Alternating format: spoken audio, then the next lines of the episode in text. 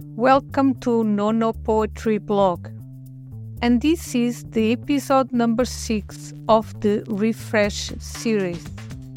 And the poem I'm going to read today is entitled I Like the Word New. I like the word new.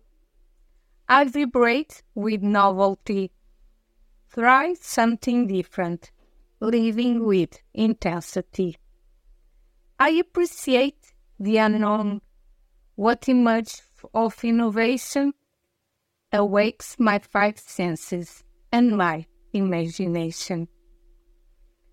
I love a surprise to be confronted with unexpected, exit from the monotony, see all by another side.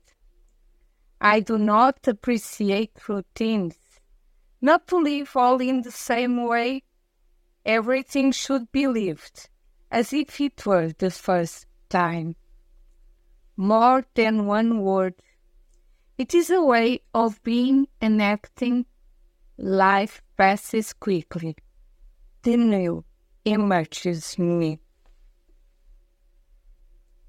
If you like it, I ask you to share. Your opinion is important. Leave a comment. So you don't miss out. Subscribe the channel and enable the notifications. Thank you for your attention.